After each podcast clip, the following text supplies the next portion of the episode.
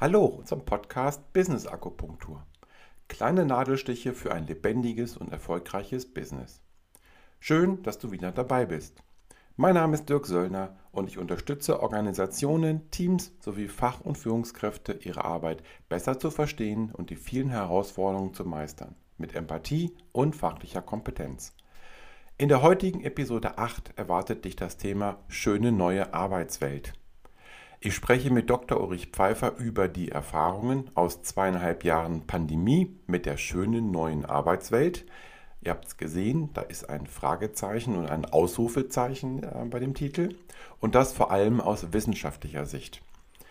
Ich spreche mit ihm auch über die Frage, ob wir bei Online-Meetings immer unsere Kamera anmachen sollten und welchen Stress Augenkontakt bei uns Menschen verursacht. Wir sprechen über die Frage, ob und wie viel wir im Homeoffice produktiver sind, welche Gründe und Konsequenzen es für richtige Pausen und deren Gestaltung im Homeoffice gibt, so wie über die Frage, wie Microsoft zu dem Thema Homeoffice steht. Also zumindest welche Erkenntnisse bei Microsoft zu dem Thema gewonnen wurden und wie realitätsnah die Diskussion über Homeoffice ist. Ich wünsche dir viel Spaß und inspirierende Eindrücke bei dieser Episode und los geht es.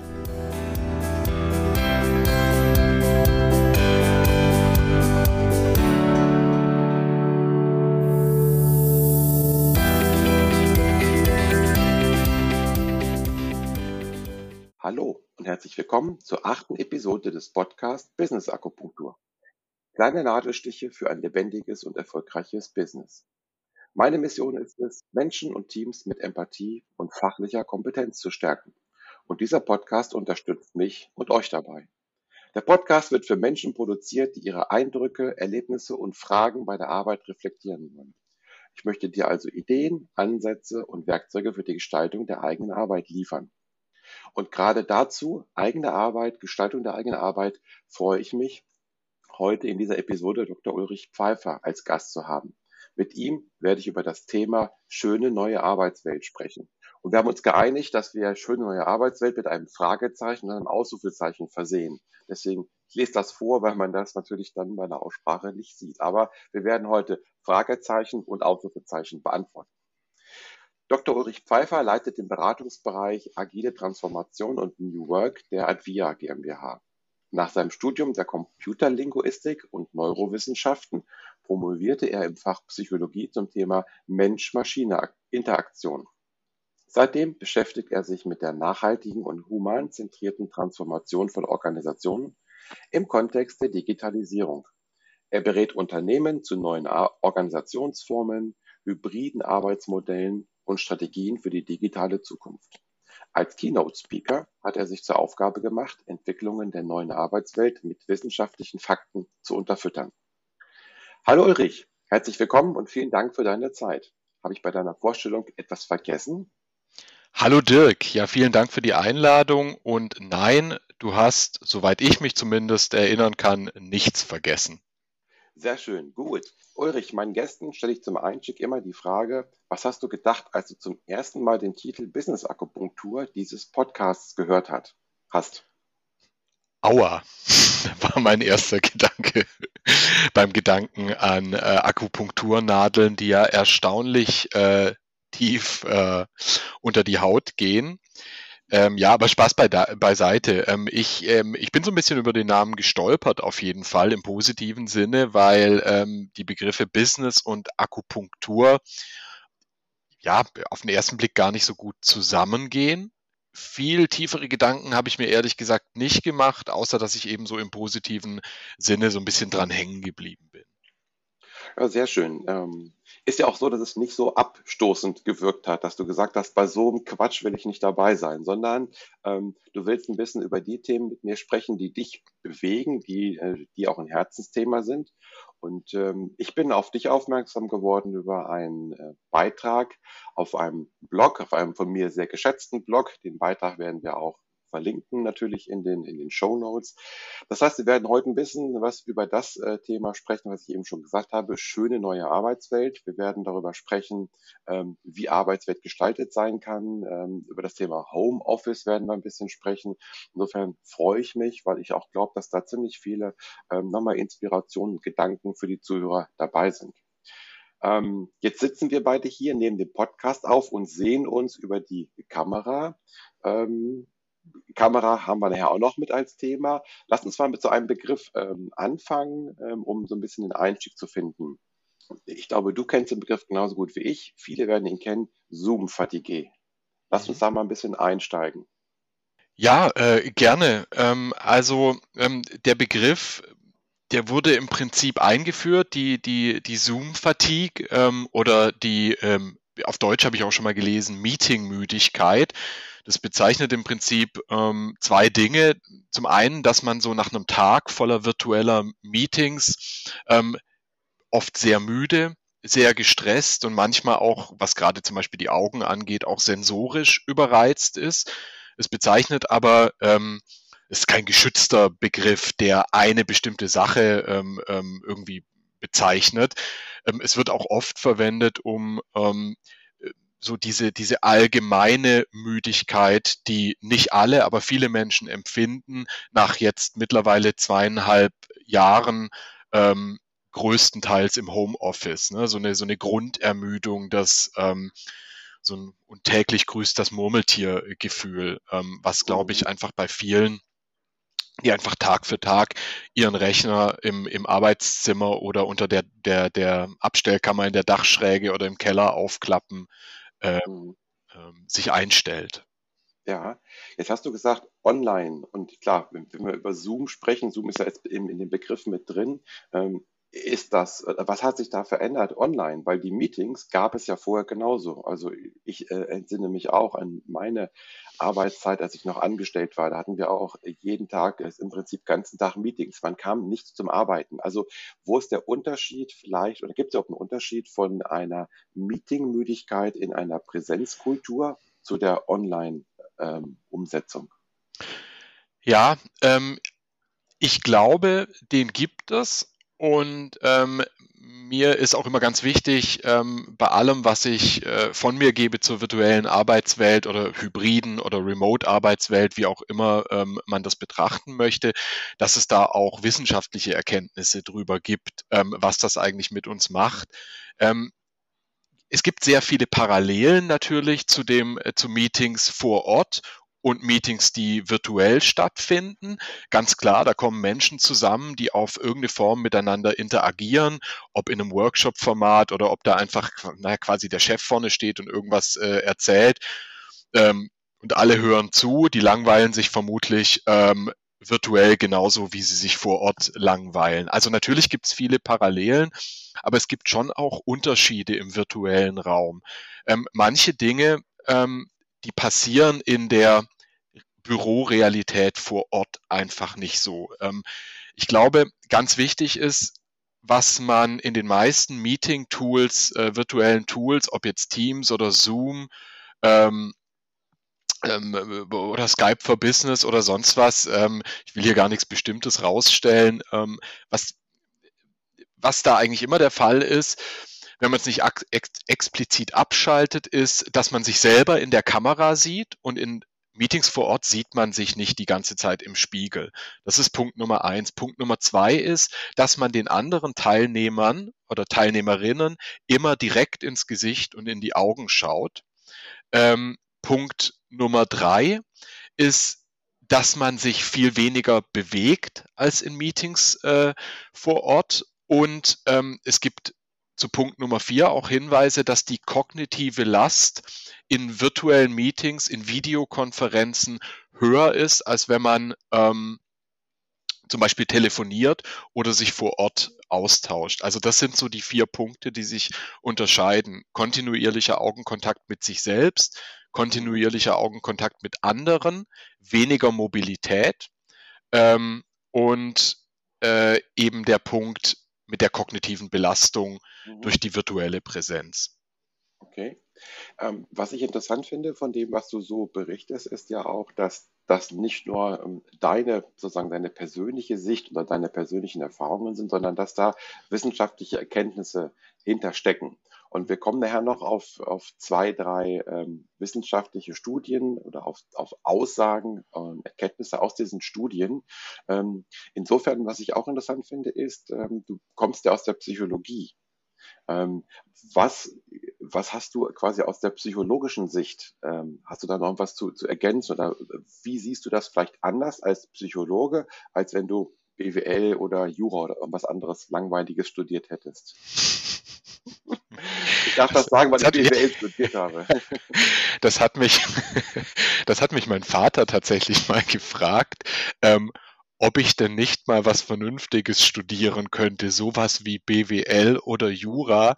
Und ähm, ich glaube, meine Antwort war, also das sind die einzigen zwei Fächer, die ich mir absolut nicht vorstellen könnte. Mhm.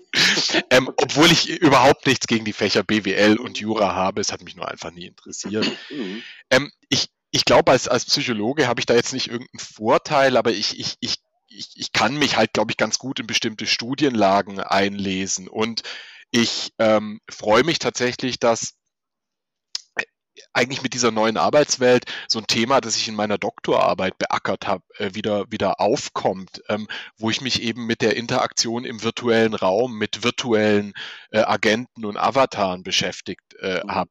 Das ist noch, ähm, das ist noch ein bisschen ein anderes Thema, weil wir ja mit echten Menschen virtuell interagieren, aber es gibt ganz viel psychologische Studien und Literatur, die sich eben mit, mit sozialer Präsenz, also wann fühlt sich irgendetwas sozial an, in der Interaktion beschäftigen. Ähm, zum Beispiel ähm, ganz viel auch das nonverbale Verhalten, zum Beispiel das Blickverhalten. Und wir sehen nun mal eben ganz viel ähm, Blickverhalten anderer Menschen. Wir gucken uns ständig in die Augen. Und aus meinen eigenen früheren Forschungen und, und aus psychologischen Erkenntnissen weiß ich eben, dass das etwas ist, was Stress erzeugt. Kontinuierlicher Augenkontakt. Ähm, fangen wir vielleicht mal bei Punkt eins an mit sich selbst das ist eigentlich ähm, eine sehr ungute Sache, zumindest in westlichen Kulturen. Es gibt zahlreiche Studien zu einem Thema, das nennt sich subjektive Selbstaufmerksamkeit. Da geht es darum, dass man, ähm, was eigentlich passiert, wenn man sich selber betrachtet und damit im Zentrum der eigenen Aufmerksamkeit ist. Das ist ja das, was passiert, wenn man die, die, die Selbstansicht ähm, der Kamera nicht abschaltet. Und ähm, in individualistisch geprägten Kulturen ähm, ist es so, ähm, dass wenn man sich selber sieht, ähm, wertet man sich automatisch ab. Also Menschen, die in einen Spiegel schauen, beurteilen ihre Leistungen, ihre Attraktivität, ähm, ihre Kompetenzen deutlich schlechter als Menschen, die nicht in einen äh, Spiegel schauen.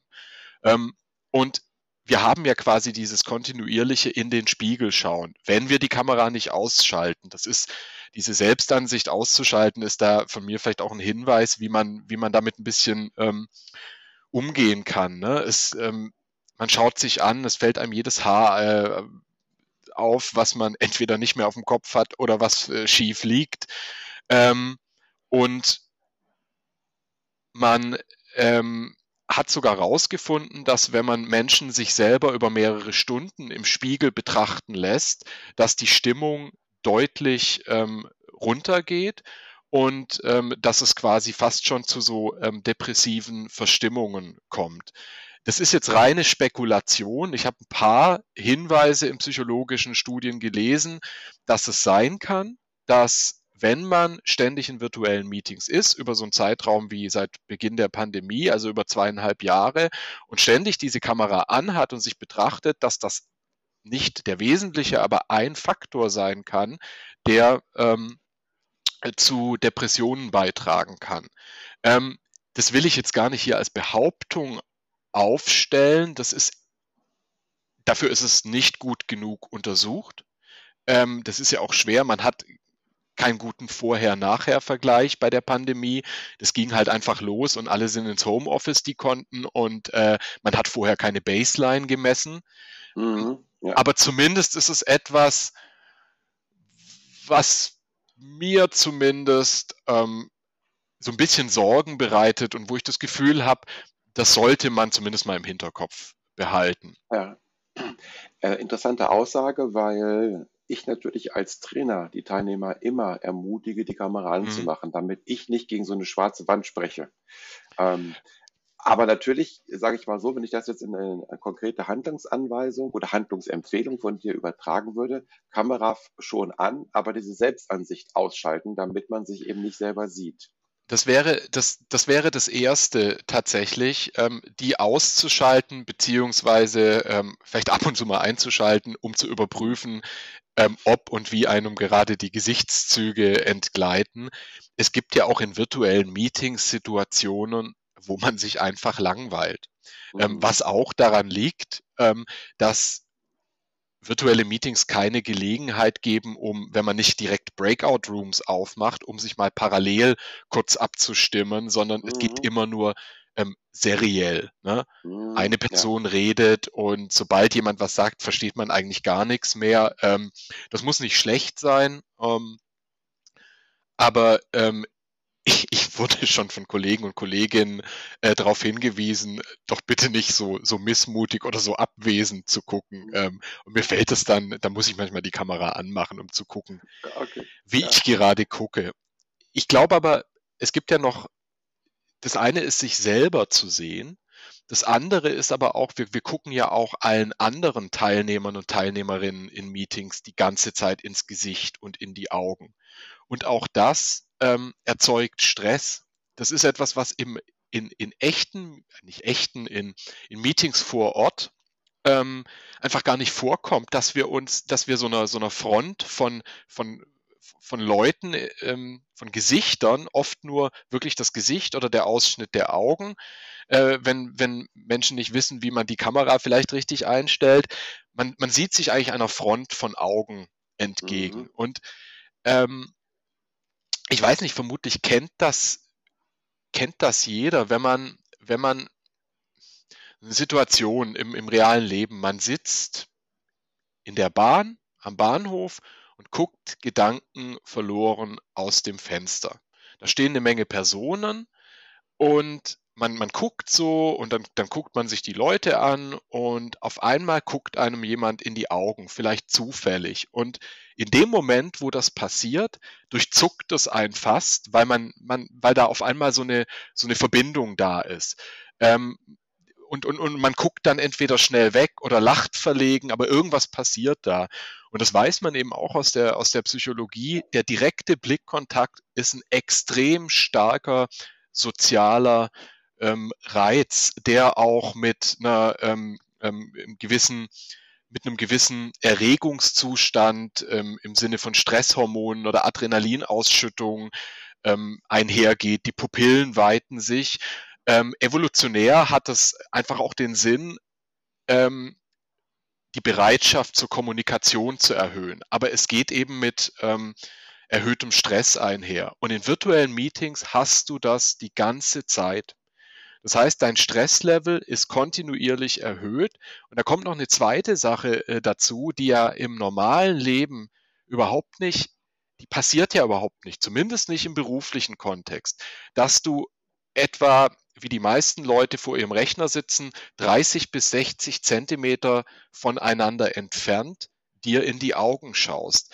Mhm. Das ist eigentlich ähm, eine, man nennt das interpersonelle Distanz, die wirklich intimen Kontakten wie Freunde, Familie ähm, ähm, ähm, reserviert ist und wo man im Mhm. normalen Leben eigentlich immer so eine Armlänge Abstand. Ich will jetzt nicht diese unsägliche äh, Äußerung von der Kölner Oberbürgermeisterin Reker zu der Silvesternacht äh, vor einigen Jahren äh, zitieren, aber die Armlänge Abstand, äh, diesen Begriff gab es vorher schon, der ist so die normale ähm, interpersonelle Distanz, bei der man sich auch mit Fremden noch wohlfühlt. Und die Mhm. hat man, die unterschreitet man im virtuellen Raum. Und das heißt, das führt zu einem kontinuierlichen Stresslevel und das hat man eben auch schon gemessen in, in, in verschiedenen ähm, Studien. Ja, ja, cool. Also das ist natürlich wirklich ähm, ähm, interessant, diese psychologische Sicht darauf und letzten Endes die evolutionäre Sicht darauf. Ähm, also insofern ein Thema, und das hast du ja auch in dem Blogbeitrag geschrieben, wir haben einfach zu häufig die Kamera an. Sowohl, dass mhm. wir eben den Stress haben für unsere Selbstansicht, wie auch, dass wir den anderen sozusagen zu nahe kommen oder häufig zu nahe kommen. Mhm. Ähm, dann ist ein, eine, die erste Aussage, die du dort getroffen hast in dem Blogbeitrag, ist ja, wir machen zu wenig Pausen. Und das ist etwas, was wir, glaube ich, alle auch unterschreiben ähm, und wo ich zum Beispiel bei mir auch schon dafür gesorgt habe, dass ich Pausen zwischen diesen Meetings habe, ähm, damit ich äh, gegebenenfalls auch ein Meeting mal äh, überziehen kann, was man ja eigentlich nicht will, aber das passiert ja mal. Aber trotzdem, kannst du ein bisschen was zu dem Thema sagen, dass wir zu wenig Pausen machen? Ja, ähm, da kann ich, ähm, da fange ich vielleicht erstmal. Lass mich bitte noch, eine Sache ist mir noch wichtig zu dem Thema mit, mit, mit der Kamera. Ich sage gleich auch was äh, zu den Pausen. Und zwar, ich will das gar nicht so verstanden wissen, dass man ständig seine Kamera ausschalten soll. Ich glaube einfach nur, man sollte die Kamera, egal ob die Selbstansicht oder ähm, allgemein die, die, die, die Kamera, ähm, sehr gezielt ein- und ausschalten. Ich kann mir auch nicht vorstellen, wenn man vorstellen, wenn man so sozial irgendwie etwas weiter entfernt, alle im Homeoffice sitzt, dass man sich nie sieht. Ich glaube nicht, dass das gut ist für für die soziale Kohäsion, für das, für den Zusammenhalt. Ich glaube aber, dass es Situationen gibt, gerade wenn die, wenn eine Person etwas berichtet oder wenn jemand keinen aktiven Teil hat, wo es einfach okay ist und ich finde auch okay sein muss, wenn man mal die Kamera ähm, ausschaltet. Und ich glaube, das merkt auch jeder, dass man da einfach direkt etwas entspannter sitzt. Ähm, das, das ist einfach, ähm, ich glaube aber, die ganze Zeit die Kamera an ist schlecht, weil das möchte ich vielleicht abschließend noch zu der Studienlage sagen. Es gibt eben eine Untersuchung, die sogar zeigt, dass nicht die Anzahl der Meetings oder die Häufigkeit der Meetings den größten Effekt ähm, auf die Zoom-Fatigue hat, sondern wirklich, ob die Kamera an oder aus ist.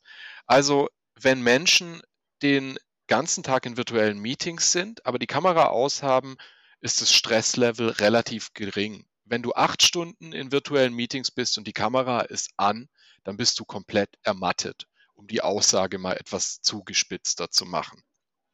Ähm, ich glaube, das ist so die zentrale Message. Mhm, mhm. Und ich bin gar kein Fan von, das muss entweder so oder so sein. Ich glaube, mhm. man, man sollte sich über diese Dinge bewusst sein, weil man spürt das selber manchmal, glaube ich, gar nicht oder weiß nicht, woran es liegt und muss dann irgendwie einen Mittelweg finden. Es geht ja nicht nur um einen selbst, sondern auch um, um, um das Team oder die Organisation im weiteren Sinne drumherum.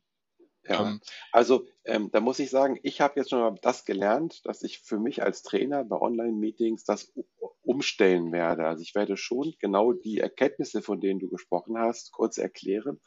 Und ähm, in, den, ähm, in meinen Trainings gibt es ja auch Phasen, wo ich was erzähle, also wo es jemand gibt, der was erzählt, wo ich sage, okay, dann könnten Sie ja die Kamera ausmachen, weil Sie mir ja nur zuhören.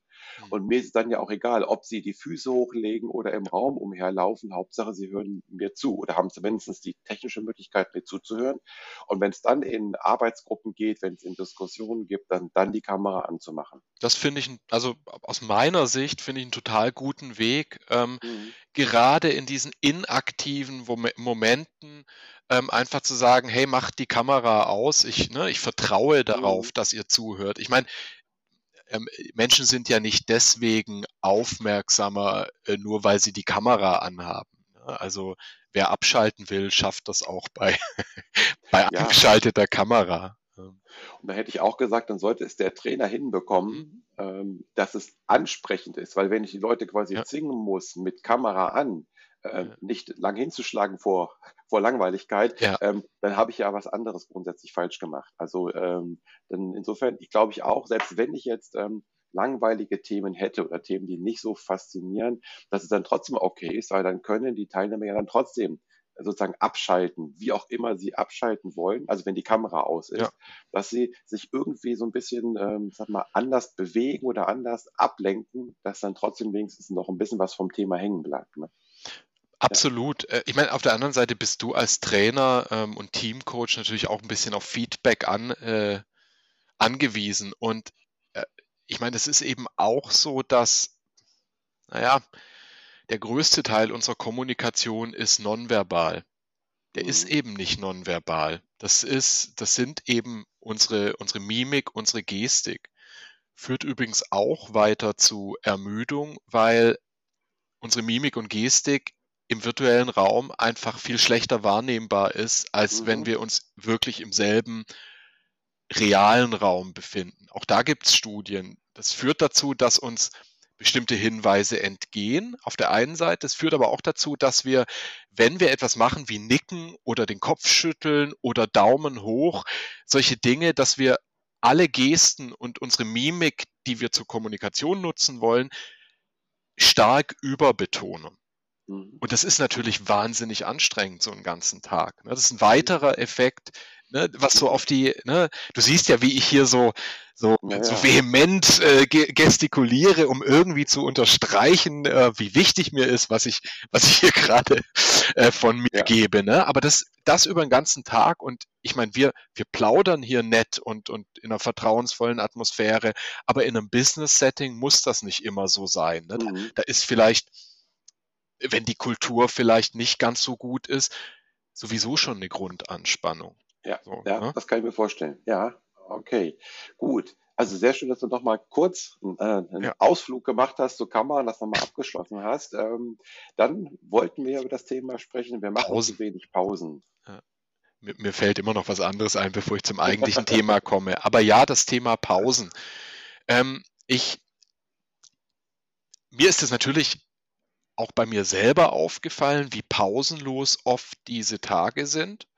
Ähm, ja, du musst ja auch, du, du, musst ja nicht den Raum wechseln, ne? virtuelle Meetings, du, du drückst nur auf eine Taste und bist drin. Also rein technisch gesehen funktioniert dieser Wechsel ähm, innerhalb von Sekunden.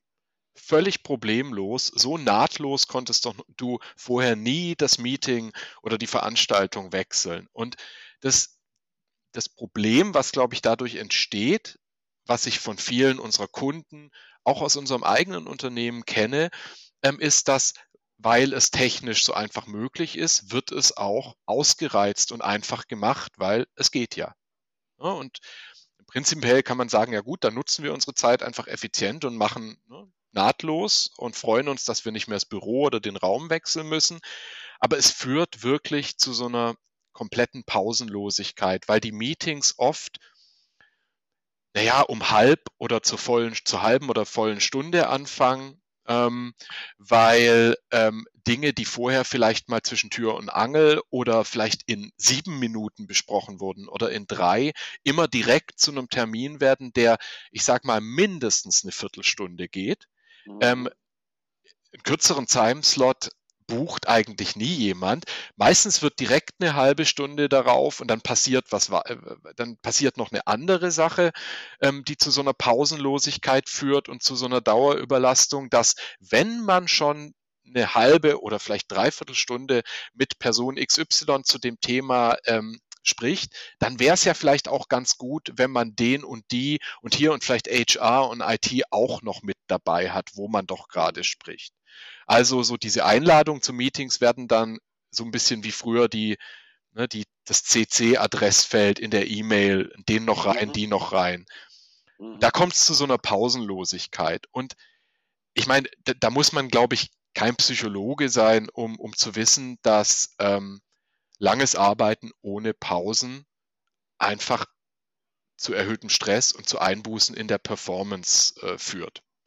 Also ähm, das merkt man oft selber nicht. Also ich glaube nicht, manchmal hat man vielleicht das Gefühl, oder so geht es mir, ich verstehe gar nicht mehr, was ich hier gerade schreibe, oder ich, ich höre schon seit zehn Minuten nicht mehr zu. Mhm. Ich glaube, ich brauche mal eine Pause oder ich, ich bin geradezu ermattet, um, um an der Stelle weiterzumachen. Aber ich glaube, diesen, diesen ähm, über mehrere Stunden diesen Rückgang der Performance oder der eigenen Leistungsfähigkeit, den merkt man gar nicht, wenn man zwischen Meeting hin und her wechselt. Der ist aber da und der war auch schon vor ähm, äh, der Corona-Pandemie da. Mhm. Ähm, das Stresslevel steigt und die Performance sinkt. Es gibt jetzt, äh, und ich habe dann so ein bisschen geguckt, ob, ob das wirklich, wie das empirisch auch in der virtuellen Welt ähm, belegt ist und habe da tatsächlich eine ganz spannende Studie gefunden von, von ähm, Microsoft.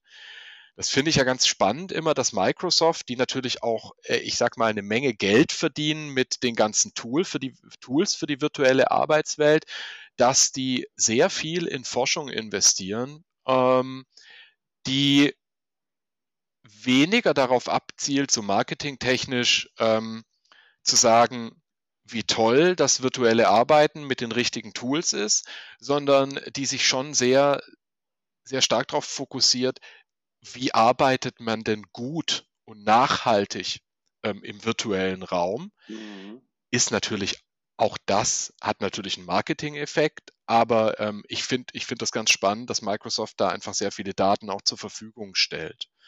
Und die haben eben gezeigt, die haben eine EEG-Studie gemacht. Ne? Da werden an der ähm, an, an der, ne, da kriegt man, kennt man vielleicht, das ist so eine neurowissenschaftliche ähm, Methode, da kriegt man so eine Kappe auf, mit der ähm, Ströme an der Hirn, äh, an der Kopfoberfläche, Hirnströme an der Kopfoberfläche gemessen werden und ähm, auf der Grundlage dieser Hirnströme kann man dann eben etwas über Aktivität im Gehirn und über bestimmte psychologische Zustände aussagen. Und was die was die da gezeigt haben, ist eben, dass ähm, es gibt so eine, so eine, so eine stressinduzierte äh, ähm, Aktivität. Und die steigt eben, die haben Leuten, äh, die haben Leute vier Stunden in Meetings gesetzt, entweder mit zehn Minuten Pause pro Stunde oder ohne Pause. Und die konnten eben zeigen, dass diese Aktivität, die immer nur bei Stress gemessen wird, maximal ansteigt wenn man so vier konsekutive Meetings in vier Stunden macht. Während wenn man ähm, eben, die haben zehnminütige Pausen gemacht, es reichen vielleicht auch schon fünf Minuten, dann gibt es einfach überhaupt keinen Anstieg ähm, dieser stressinduzierten Aktivität. Und man weiß eben, wenn man diese Stressaktivität im Gehirn hat, ist automatisch die kognitive Leistung beeinträchtigt. Ein bisschen Stress, positiver Stress, ähm, ähm, führt sogar zu besseren Leistungen, aber anhaltender Stress äh, führt einfach zu ähm, schlechterer kognitiver Performance. Und mhm. ähm, das sollte man einfach bedenken, wenn man so pausenlose Meetingtage plant und sich vielleicht noch am Ende des Tages als super High Performer fühlt und denkt, boah, da habe ich aber durchgepowert. Ja, vom, vom subjektiven Gefühl vielleicht schon, aber hey, du wüsstest ja gar nicht, wie krass gut du mit Pausen gewesen wärst. Richtig, richtig.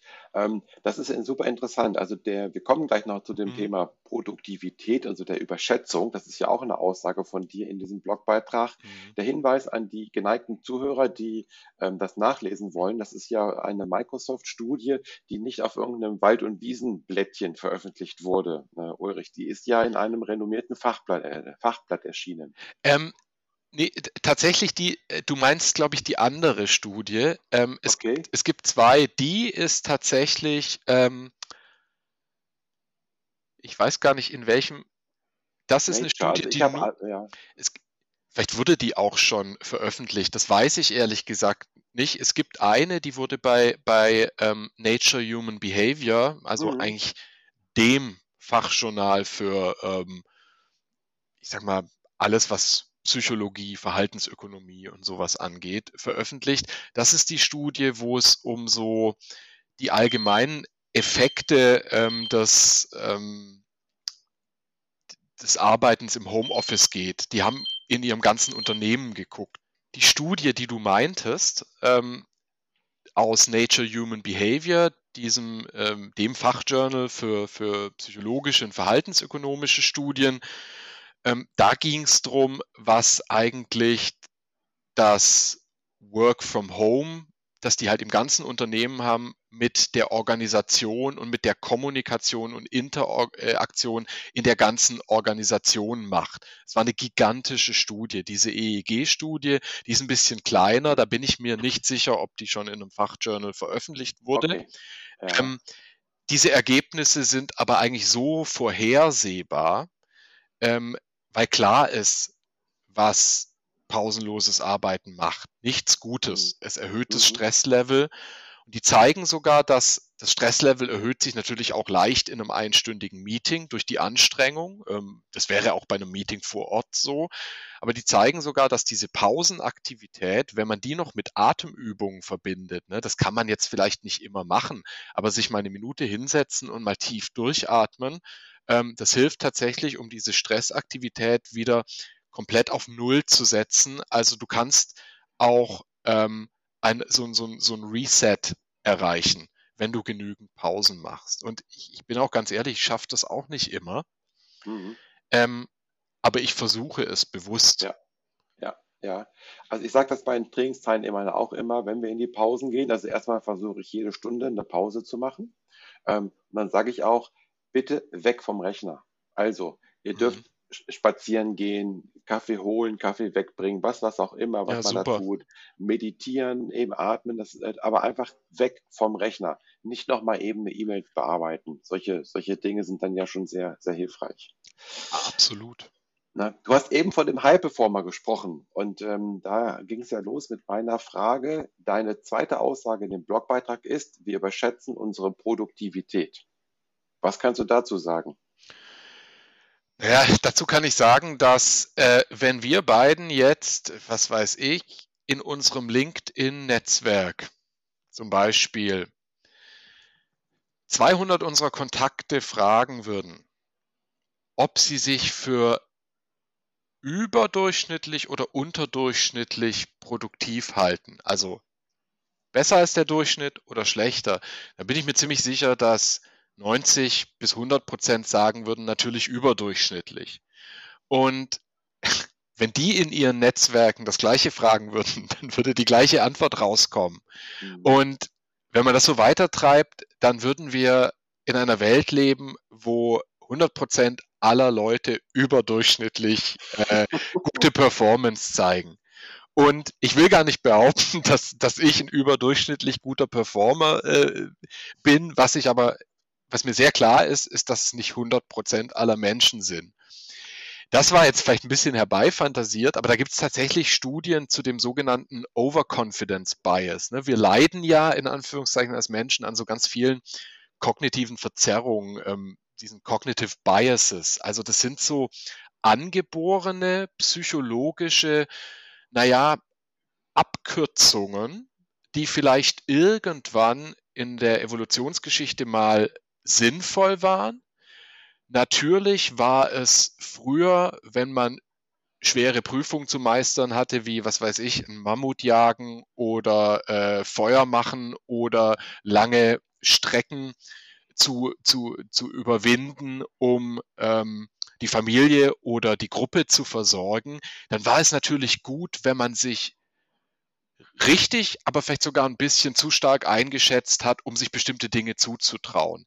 Ähm, jetzt sind die Mammuts weg, aber die Verzerrungen sind noch da, die Biases. Und mhm. der Overconfidence Bias, der ist sehr ausgeprägt. Ähm, da gibt es zum Beispiel eine Umfrage unter, unter US-College-Studenten, ähm, die das wurde irgendwann in den 90ern gemacht. Ich, ich komme nicht mehr auf den, auf den wissenschaftlichen Artikel, aber da wurden, ich glaube ich, 10.000 College-Studenten ähm, eben das gefragt, was ich vorhin mit dem LinkedIn-Netzwerk meinte. Mhm. Ähm, wer von euch glaubt, dass er zu den Top 10 Prozent gehört der Studierenden? Und 70 Prozent waren der Meinung von 10.000, sie gehören zu den Top 10. Ähm, und naja, 70 passen nicht in 10 ne, prozentuell. ähm, es gibt auch Umfragen zum Beispiel unter Autofahrern. Ähm, das gendere ich jetzt auch bewusst nicht. Ähm, ich wollte dich gerade darauf hinweisen. Äh, nein, ähm, also 85 Prozent der deutschen Autofahrer halten sich für überdurchschnittlich gute Autofahrer.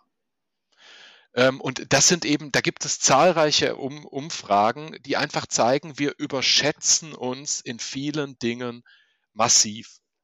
Ne? Und oft hat das keine Folgen, aber ähm, ich, ich bin so ein bisschen stutzig geworden, als ich die ersten Studien zur Produktivität im Homeoffice gelesen habe.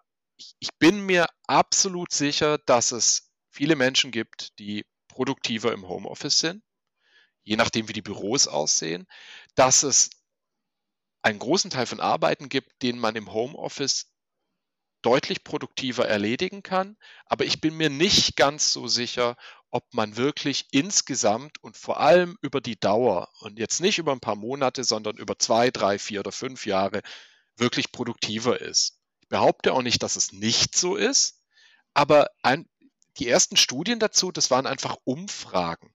Und da wurde einfach gefragt, sind Sie deutlich produktiver und das ist eigentlich erstmal nur ein Gefühl. In den wenigsten mhm. Unternehmen wird Produktivität ähm, anhand irgendwelcher Kennzahlen wirklich hart gemessen. Und ich, ich, bin da auch gar kein Fan davon, ich will das gar nicht propagieren, aber ähm, diese subjektive Einschätzung von Mitarbeitenden, ob beziehungsweise dass sie im Homeoffice produktiver sind, die heißt erstmal gar nichts.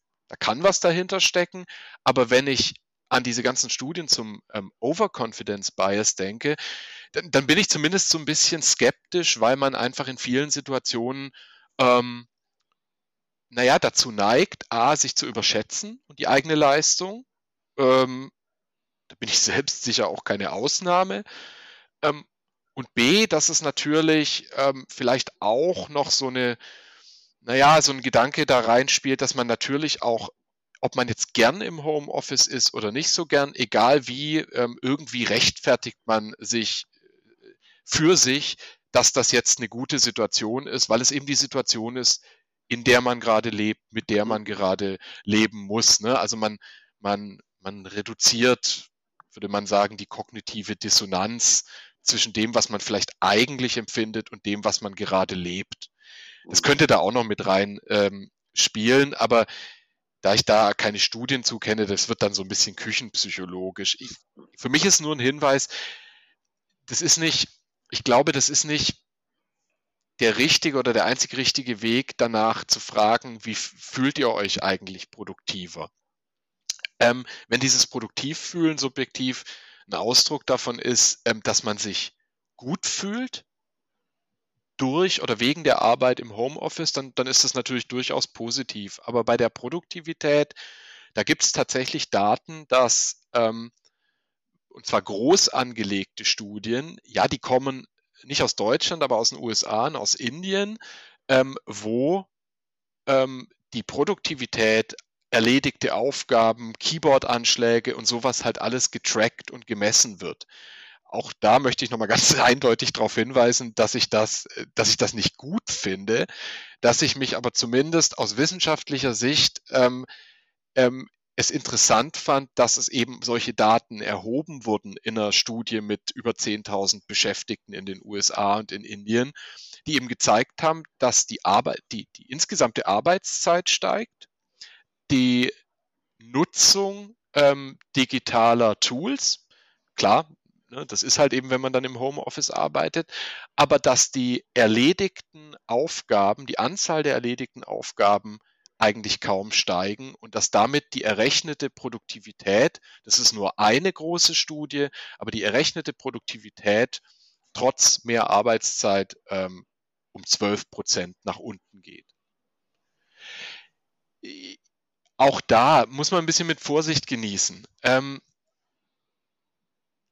ich erwähne diese Studie nur deswegen, weil sie einfach so ein bisschen einen faktenbasierten Kontrast gibt zu dem, mhm. wir sind alle viel produktiver. Ähm, mhm. Ich bin bei vielen Dingen produktiver im Homeoffice, das, das, das weiß ich, das kann ich für mich messen, aber ob ich es insgesamt und über die Zeit mhm. bin, ich würde mir persönlich für mich selber gar nicht zutrauen, das wirklich objektiv einzuschätzen. Sehr schön, ähm, super interessant. Also äh, normalerweise versuche ich ja, ähm, dass meine Gäste nicht so lange sprechen. Aber tut mir äh, leid. Ich, nein, das macht gar nichts. Ich finde das so toll. Ich, dir, neige ich zum Monolog. nein, äh, wenn ich das äh, schlecht gefunden hätte, hätte ich es jetzt nicht angesprochen, weil ich finde das, äh, ich höre dir da wahnsinnig gerne zu und ähm, also ich kann dir da ja auch gut zuhören und ich kann dir auch gut folgen und ich hoffe, dass das auch den Zuhörern und Zuhörenden so das geht. Ruhig weil, ja. weil das ja alles Dinge sind, die wir, wo ich denke, Mensch, ich kann das mit meinen Erlebnissen reflektieren. Mhm. Und der Business Akupunktur Podcast soll das ja genau bringen. Ich soll, ähm, ich möchte Leute anregen, mit ihrer Arbeit zu reflektieren. Und ähm, wenn ich jetzt mal, du bist der studierter Psychologe, ich bin nur der, Küch der Küchenpsychologe, von dem du eben gesprochen hast. Mein Gefühl sagt mir eben auch, dass die Menschen, die ich bin bei Twitter ziemlich viel unterwegs, dass die Menschen, die bei Twitter unterwegs sind, beispielsweise, und sagen nur noch Homeoffice, dass sie das tun, mit einer Begründung, ja, ich bin ja produktiver oder ich kann da viel mehr schaffen, aber dass diese Begründung eben quasi, ich sag mal, selber herbeigeführt wird, um diese kognitive Dissonanz zu beseitigen, um das eigene positive Lebensgefühl, ich bin ja zu Hause produktiver, um damit äh, mal, zu belegen, dass man ins Homeoffice gehen darf sozusagen. Also ich äh, als Küchenpsychologe würde ich dir zustimmen und mhm. ähm, ich ähm, würde jetzt gerne noch mal ein bisschen auf das Thema zu sprechen kommen. Wir haben das ja im Vorfeld ähm, im Vorgespräch auch so ein bisschen ähm, thematisiert. Oder hast du noch ein Thema? Einmal, da würde ich gerne einmal einhaken. Ich, ich versuche auch nicht ganz so langen Monolog draus zu machen. Es liegt einfach daran, dass genau das, was du mir an, was du ansprichst, ich, ich weiß, ich kriege da so was Predigerhaftes, ich vertrete gar nicht eine bestimmte Meinung. Eigentlich, was ich, was ich sagen möchte, ist, Leute, es ist ein bisschen komplexer. Es geht nicht nur mhm. um dich als Individuum, es geht um Teams, um Organisationen, es geht nicht nur um dein subjektives Erleben, sondern es gibt schon wissenschaftliche Fakten mhm. und andere Perspektiven, die man heranziehen kann. Das ist so das, ich finde, das sollte nicht nur auf der Basis von Meinungen mhm. diskutiert werden, dieses ganze Thema. Und es gibt ja durchaus was sehr Positives. Ich, ich habe überhaupt nichts gegen das Homeoffice. Ich bin selber jede Woche drei oder vier Tage arbeite ich von zu Hause. Für mich, es nur zu machen, ist für mich subjektiv nicht das richtige Modell, aber das muss vielleicht auch jeder selber wissen. Eine Sache, die aber durch in dieser Diskussion passiert ist, ähm, ist ja die folgende. Es wird eigentlich zum ersten Mal wirklich intensiv über die Bedürfnisse, die individuellen Bedürfnisse von Mitarbeitenden gesprochen noch nicht bei allen Aspekten der Arbeit, aber dass überhaupt so eine Forderung, nein, so, ich will arbeiten, wo ich will und wann ich will und wenn, wenn ich das nicht bekomme, dann suche ich mir einen anderen Arbeitgeber, ähm, dass, dass Mitarbeitende auch in großen Unternehmen überhaupt gehört wurden in ihren Bedürfnissen. Mhm. Ähm, in, in dieser Massivität, das, das ist neu. Und das finde ich eine super positive Entwicklung. Also das stimmt, da stimme ich dir zu. Und auch das Thema Produktivität, selbst wenn es, ähm, weit, äh, oder wenn es gerade wenn es dort die ersten Studien gibt, bin ich auch der Letzte, der diese Studien, ähm, ich sag mal, nur liest, wenn sie in meinen Kram passen. Also da muss ja. man sich schon drauf, ein, ja, ja. drauf einstellen. Ne? Ja. Ähm, dann ist aber immer die Frage auch, was man auch häufig vergisst, wenn man nur digital unterwegs ist, wie realitätsnah ist überhaupt diese Diskussion? Ja, also wir beide kennen diese, den Shitstorm, den Elon Musk verursacht hat, weil er gesagt hat, mhm. kommt zurück ins Büro. Ähm, da hast du ja auch deine Meinung dazu. Ähm, mhm. Da bin ich gespannt, wie du diese Aussage und wie du diese Realitätsnähe beurteilst. Ja, jetzt mal ähm, fernab meiner, meiner persönlichen Meinung zu Elon Musk, der ist jetzt niemand, der ist so weit außerhalb meines, meines Universums, ähm, dass der mich als Person eigentlich gar nicht so sehr interessiert. Mich hat dieser Shitstorm, den fand ich schon interessant, ähm, weil zumindest eine Sache richtig war, aus meiner Sicht, die er gesagt hat. Und zwar hat er gesagt, er hat ja begründet, dass die Leute wieder ins Office kommen sollen, damit, dass die Arbeiter in der Produktion, die die Teslas, das eigentliche Produkt herstellen, schließlich auch nicht von zu Hause ähm, arbeiten können. Und ich weiß nicht, ob man jetzt sagen muss, nur weil die das nicht können, müssen alle anderen ins Büro kommen. Das, das sehe ich nicht so. Aber er hat in seiner Begründung, von der man halten kann, was man will, ich bin ja für Homeoffice, nur halt vielleicht nicht ständig und auch reflektiert, ähm, er hat halt diesen Ungleichheitsgedanken angesprochen, den ich schon ganz stark sehe, ähm, weil das ist einfach die Realität. Ich, ich es ist jetzt eine Schätzung, ich weiß nicht, wie die Zahlen sind, aber vermutlich sind etwa 40 bis 50 Prozent der Jobs ähm, in Industrienationen Homeoffice geeignet.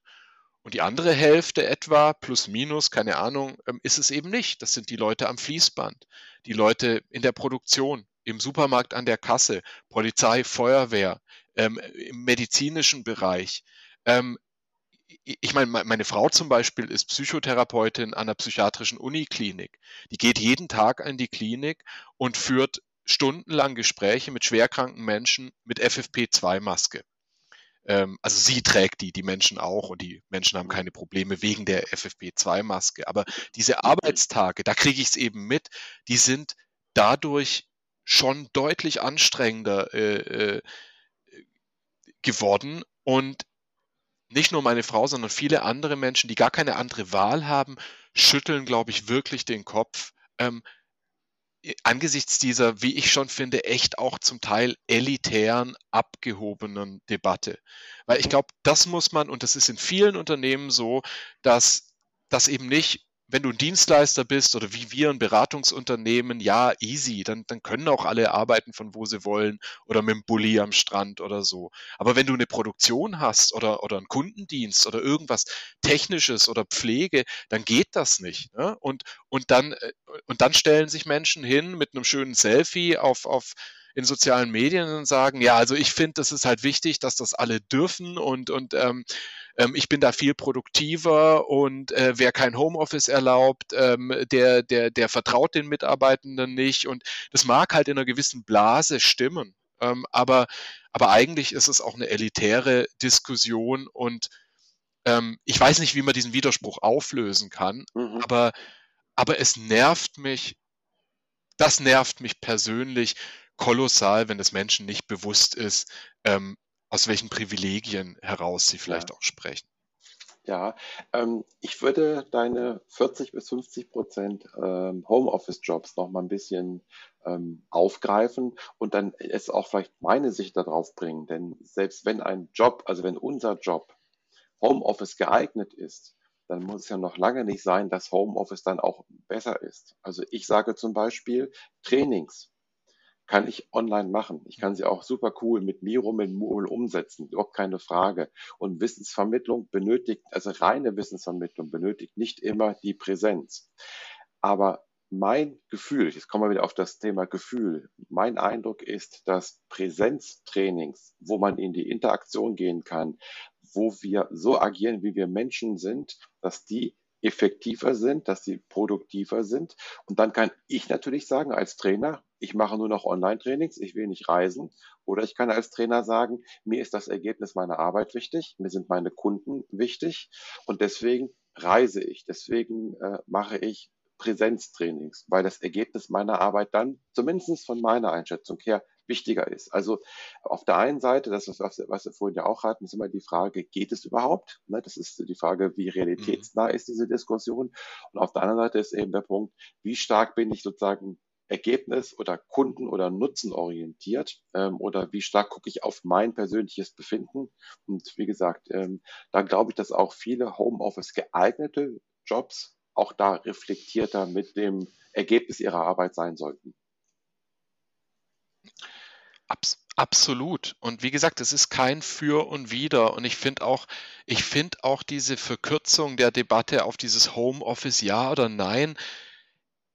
Ich finde, das wird der Komplexität dieses Themas in keinster Weise gerecht. Ich meine, es geht hier wirklich, es geht hier wirklich um die Gestaltung eines großen Teils der Arbeit, äh, Arbeitswelt. Ne? Das ist ein Riesen, das ist eigentlich ein Rieseneinschnitt, wenn ich mir überlege, wie ich noch vor drei, vier Jahren um 10 bis 20 Prozent, ich war früher mal Führungskraft im öffentlichen Dienst, ähm, 10 bis 20, 20 Prozent Teleheimarbeitszeit kämpfen musste.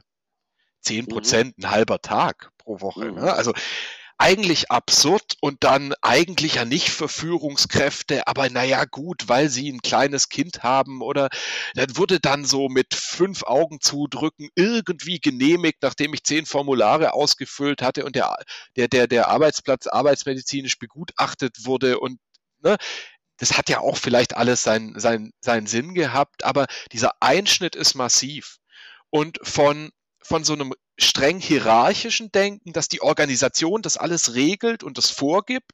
Es gab einige, die waren da schon früher progressiver oder liberaler, was es, was Homeoffice-Regelungen angeht, aber der Großteil war es eben nicht. So, gerade so ähm, Großkonzerne. Das ist die Welt, in der wir vor drei Jahren noch waren, vor zweieinhalb. Und jetzt sind wir in so einer hyperindividualistischen Welt, wo jeder irgendwie sagt, ja, aber ich, ich, ich, ich will das so.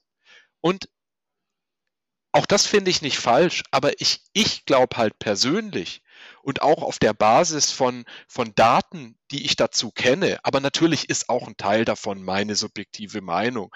Ich glaube schon, dass in einem Unternehmen, was eben mehr ist als die Summe seiner Teile, äh, in Anführungszeichen Teile seiner individuellen Mitarbeitenden, dass die Organisation schon einen Rahmen vorgeben muss, ähm, wie sowas gestaltet werden kann dass aber vorher die individuellen Bedürfnisse angehört werden, aber dass im Endeffekt dann die Teams, weil die Arbeit wird ja immer noch arbeitsteilig in Teams gemacht. Es ist einfach selten so, dass Einzelpersonen Arbeit heißt ja meist, die Arbeit machen. Arbeit heißt ja meistens Zusammenarbeit.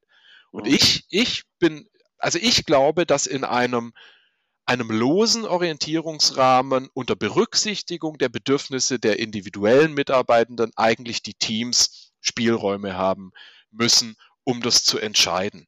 Weil wenn es nur noch eine Sammlung von Partikularinteressen ähm, ist, dann, dann kann ich mir zumindest nicht vorstellen, dass dann ähm, die, diese Remote-Arbeitswelt nachhaltig gut funktioniert. Mhm. So. Also das ist vielleicht, da ist sicher auch ein Teil meine persönliche mhm. Meinung oder Überzeugung. Ja, ja, aber das soll ja auch, wir wollen ja jetzt ja nicht nur wissenschaftliche Fakten äh, runterbeten. Also ich denke schon, dass es okay ist, unsere ja, Erfahrung da auch oder Einschätzung mit reinzubringen. Okay, eine Meinung zu haben. Ja, ja, ja. Ähm, so, ich gucke mal auf die Uhr und wir haben ein Thema nicht besprochen und das würde ich auch gerne nicht besprechen, weil das, wie ich glaube, ähm, sehr umfangreich ist. Das ist die Studie, die Google mal durchgeführt hat. Da hast du auch äh, einiges dazu. Also ich würde mich freuen, wenn wir uns in absehbarer Zeit nochmal treffen zu diesem Thema Google mhm. oder zu anderen Studien auch nochmal. Ähm, das also schon mal als kleiner Cliffhanger für die, für alle die, denen die Folge bisher gut gefallen hat. Ähm, ich sehe ein Nicken beim Ulrich, also er kommt gerne nochmal. Ich komme gerne nochmal und, und, ja. und halte so, so Monologe und solche, solche ähm, middle-aged white man explaining the world. Ja. Nein, okay. das ist ein Thema, glaube ich, was mir, ich, ja. ich glaube, ich, ich brenne da so ein bisschen dafür, dass wir da einfach mit der Komplexität des Themas mhm. Nochmal anders umgehen. Ne? Das, das, ja. Ja. Ich weiß gar nicht, warum ich mich da so ein bisschen auch rein verbissen habe, aber ich finde es wirklich wichtig, dass wir uns damit beschäftigen, wie wir nicht nur kurzfristig, sondern auch mittel- und langfristig gut mhm. zusammenarbeiten.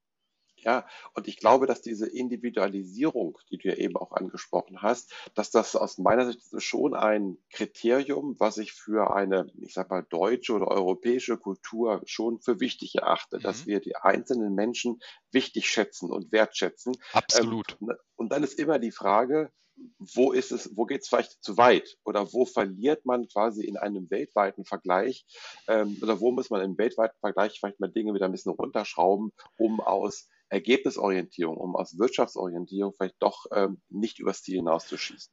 Äh, genau, diese Wirtschaftsorientierung, ich finde, über die muss man schon reden dürfen. Ich, ich bin selber persönlich sehr froh, dass die nicht so im Vordergrund steht in der Debatte über die mhm. Arbeit, die zurzeit geführt mhm. wird.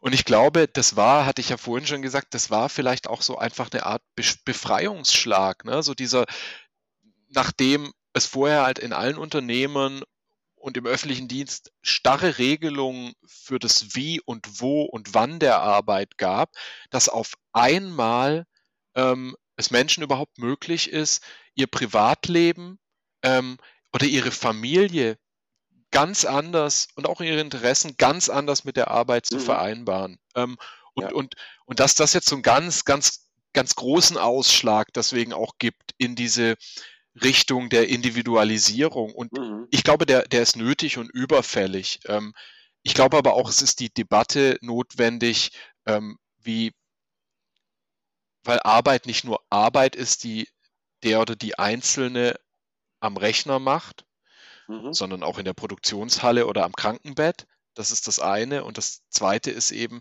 es ist nicht nur Arbeit, es ist eben auch Zusammenarbeit. Und die Bedürfnisse eines Teams müssen sich irgendwie aus den individuellen Bedürfnissen ergeben. Mhm. Ähm, und du hast ja eben gesagt, du brennst dafür. Das kann ich nachvollziehen. Das geht mir auch so mit meinen Themen, dass man dann manchmal auch vielleicht so ein, aus der eigenen Sicht vielleicht ein erhöhtes Sendungsbewusstsein hat. Ich finde das absolut okay. Also es geht mir ja auch so. Ja. Ich merke bei mir in meinen Trainings immer wieder, wenn ich Menschen habe, die mich mit ihrer Meinung dann ähm, herausfordern, sei es, mhm. dass sie die gleiche haben oder dass sie eine komplett andere haben, dass ich dann auch immer so ein bisschen, ich glaube auch mein Erregungszustand steigt weil man in der Diskussion eben genau ist und sagt, das will ich jetzt rüberbringen und das, das fixt mich wirklich an. Also das ist ja auch etwas, denke ich, was uns dann wiederum als Menschen auszeichnet, dass ja. wir für gewisse Themen wirklich brennen. Ähm, ja, und da muss man damit leben, dass man eben für die, die da brennen, dass man denen mal so ein bisschen zuhören darf oder muss. Also in diesem Fall darf. Also Danke, dass das ist wirklich nett umschrieben. Ich, ich merke, ich merke dann selber manchmal, dass ich in so einen Eiferer Modus ja. komme und äh, ja, ja. Ne, mich wie auf so einer Kanzel äh, fühle. Dabei, ich will gar niemanden mhm. von irgendetwas Bestimmtem überzeugen, sondern nur davon, ähm, die Komplexität wahrzunehmen und es nicht zu verkürzen. Und ich glaube, das ist auch das ist, das ist auch das Wichtige. Und du hast ja auch in deinen in deinen Argumenten, in deinen, in deinen Ausführungen immer wieder auch, ähm, denke ich, das das klar gemacht und nicht so, das muss jetzt so sein, sondern meine äh, mein, mein Blick auf die Wirtschaft, äh Quatsch, auf die Wissenschaft, die zeigt mir, dass das so und so ist. Ich meine, niemand, niemand, ich kenne keinen Menschen, mich und dich ähm, eingeschlossen, der von irgendjemandem hören möchte, das muss jetzt so und so gemacht werden. Also, mhm. ähm, ich meine, das braucht und will niemand. Ja, also vielleicht mit kleinen Ausnahmen. Ich glaube schon, dass das Thema, ähm, ich sag mal, Selbstorganisation für manche eine Überforderung ist oder zumindest ja. eine große Herausforderung. Also da wünschen sich schon manche, das muss so und so gemacht werden. Aber ja. sie wünschen sich dann, jetzt bin ich wieder ein bisschen böse, vielleicht genau, dass man äh, sagt, du musst das so machen und das mit der eigenen Meinung übereinstimmt. Das, das du, also wenn ich jetzt sage, du musst das so machen und es äh, trifft nicht seine Meinung, dann ist er natürlich ähm, vielleicht eher mal ähm, ja, ähm, dagegen. Ja, ich glaube, äh, da sprichst du noch einen, einen Punkt an. Ähm, diese Selbstorganisation, ob als Individuum oder Team, die kommt ja nicht einfach nur dadurch, dass man den Freiraum lässt und sagt, ja so, jetzt äh, organisier dich doch bitte selbst. Und ich finde auch da, und das ist wieder so vielleicht ein Hinweis in Richtung der Unternehmen, da stehlen sich die Unternehmen auch irgendwie aus der Verantwortung. Ne? Vorher wurde alles geregelt und jetzt sagt man, ja Mensch, ihr habt doch Teams und Zoom und dürft von zu Hause arbeiten, ja macht doch mal. Mhm. Ähm, und ich finde, da, da, braucht man auch nicht sowas wie, ähm, das musst du jetzt so und so machen, aber das Wort Orientierung. Und ganz viele Unternehmen geben die nicht, außer zu sagen, mhm. ja, es ist doch technisch möglich und es regelt jetzt das Team. Ähm, mhm läuft bei uns. Und das finde ich, das finde ich halt auch falsch. Und es gibt Unternehmen, die machen das sehr öffentlich. Ich will da gar keine Werbung machen, aber ich finde ein Good Practice Beispiel darf man auch nennen. Kann jeder äh, gucken, das Hybrid Work Modell der Otto Group. Das ist auch auf den Seiten so mit schönen Grafiken aufgearbeitet. Die geben halt so einen Orientierungsrahmen. Hey, welche Art von Arbeit hast du zu erledigen? Alleine, zu zweit oder im Team? Was kannst du dafür nutzen? Mach das doch lieber zu Hause. Ne, wie so eine Art Entscheidungsbaum. Gibt auch mhm. andere mhm. Unternehmen, die sowas machen. Ich finde, die Otto Group hat es ganz schön aufgearbeitet und ich finde, dass Unternehmen einfach schon auch in der Verantwortung stehen, ihren Mitarbeitenden eine gewisse Orientierung zu geben, wie man denn ohne diese altbekannten, vielleicht seit Jahrzehnten bekannten und gelebten Bürostrukturen und Hierarchien, die einfach nicht mehr so spürbar sind, mancherorts vielleicht doch, das jetzt einfach auf einmal alleine macht, weil ich kann nicht erwarten, dass jeder ähm, das kann. Ich, ja. ich, also ich tue mir selbst oft schwer damit. wenn ja. der Tag nicht mit Meetings vollgeklatscht ist, zu sagen, na ja, wie, wie schachtel ich denn jetzt meine Aufgaben und wie lang darf denn jetzt die Pause sein? Kann ich eine Runde laufen gehen oder ne? Also ja, ja, ja. Und das ist ja auch ein guter Hinweis, weil das ist ja auch eine der Kriterien, die Google eben herausgefunden hat in dieser besagten Studie, über die wir jetzt nicht sprechen. Wir auf gar keinen Fall werden wir über diese Studie noch sprechen, Dirk. Aber in einer nächsten Folge, da geht es um Struktur und Klarheit. Erfolgreiche Teams haben ja. eine Struktur und haben Klarheit. Aber genau. wie gesagt, wir wollen ja da nicht drüber sprechen. Wir machen den kleinen Cliffhanger. Ähm, genau. Ich würde sagen, ähm, als, als kleiner Hinweis noch für die Zuhörer, also wir packen natürlich eine Menge Links mit rein in die, in die Show Notes, auch vielleicht auch zu, zu dem, ähm, was du von Otto ähm, erzählt mhm. hast, dass man da noch mal ein bisschen drauf gucken kann. Das wäre, glaube ich, sehr hilfreich. Ähm, und es kommt auch rein der Link auf eure ähm, Befragung zum Reifegradmodell, zum Hybrid Work Reifegrad. Ähm, da würde ich jetzt mal sagen, ähm, wir lassen es einfach mal so stehen. Ähm, mhm. ich würde sagen, also da gibt es einen, einen Ansatz, da gibt es Unterstützung von dir, die Unternehmen oder die, die Menschen, die Interesse haben, können dieses Reifegradmodell quasi, ähm, können da Fragen beantworten, können sich anmelden. Der Link kommt mit rein ähm, und da bin ich mir sicher, ähm, ich habe es auch einmal durchgezogen, auch einmal gemacht, bin ich mir sicher, dass man auch in dir einen Ansprechpartner findet, falls man dann dazu Fragen hat. Das heißt also, deine deine Fachkompetenz darf man dann gerne auch so in Anspruch nehmen. Genau. Eben, wie gesagt, ähm, es gibt dieses Hybrid Work, Hybrid Work Reifegrad, diese Befragung. Genau. Da kann man dann mit dir in Kontakt treten. Das ist, ich sage nur zwei Sätze dazu maximal vier. Genau, das ist einfach äh, ein Online-Fragebogen mit etwa 60 Fragen in unterschiedlichen, ähm, zu unterschiedlichen Aspekten der hybriden Zusammenarbeit im Unternehmen. Ähm, dauert etwa 10 bis 12 Minuten das Ausfüllen. Und wenn man das gemacht hat, dann kriegt man ne, so, so einen wissenschaftlich fundierten Report, der einem so ein bisschen den eigenen Reifegrad des Unternehmens aufzeigt und erste Handlungsempfehlungen. Und natürlich kann man uns dann gerne kontaktieren, aber niemand braucht Angst haben, wenn er das macht. Äh, wir haben kein aggressives Marketing und telefonieren euch nicht ab und mhm. spammen euch mit irgendwas zu. Das ist erstmal einfach nur ein Tool, was mir bei der Entwicklung super viel Spaß gemacht hat und was, glaube ich, einfach, gerade wenn die Diskussion schwierig oder einseitig ist im Unternehmen, auch helfen kann zu sagen, hey, guck mal, hier haben wir ein paar Argumente, um dieses Thema, wie gestalten wir unsere hybride Arbeitswelt, ähm, überhaupt anzugehen. Hm. Sehr schön. Dann danke ich schön für diese etwas über eine Stunde. Ähm, und äh, ich fand das sehr kurzweilig. Äh, ich, ich habe ja also, selber was gelernt. Ja, es ist wahnsinnig, Wahnsinn, wie die Zeit rast, wenn man, äh, wenn man so monologisiert. ah ja, gut, okay. Jetzt habe ich, ja, hab ich ja was gesagt. Also ja. äh, ich wieder einmal noch, ich fand das ich habe dir gerne zugehört und man kann dir auch zuhören. Weil ich, bin, so, ich bin froh, ich, weißt du, ich nehme mir jedes Mal, wenn ich irgendwo was erzähle, und diesmal und dieses Mal wirst du dich kurz fassen, du wirst keine ja. verschachtelten Sätze sagen, mhm. du wirst nicht vom Hölzchen aufs Stöckchen kommen. Okay. Und was passiert jedes Mal? Genau das. Es naja. ist dir zum Glück diesmal auch nicht gelungen. Ich sage das jetzt mal so rum, äh, um das ganz klar zu sagen. Ähm, okay, weil danke dir. Ich glaube, es ist auch der Punkt, ähm, man kann natürlich Menschen gut zuhören, die erstmal vernünftig sprechen, also wenig Äs und so weiter und so weiter. Aber auch wenn, wenn das, was derjenige erzählt, einen ähm, anfixt und sozusagen eine gewisse Grundaufmerksamkeit hervorruft, und das war ja, also zumindest bei mir war das so, ähm, alle, die bis hierher zugehört haben, denen wird das genauso gegangen sein, weil es ist ja jeder frei zu sagen, Danke also, für eure Ausdauer. ist ja jedem freigestellt, äh, auch abzuschalten. Und ähm, wenn ich so mit manchen Leuten spreche, die hören so einen Podcast häufig auch nebenbei.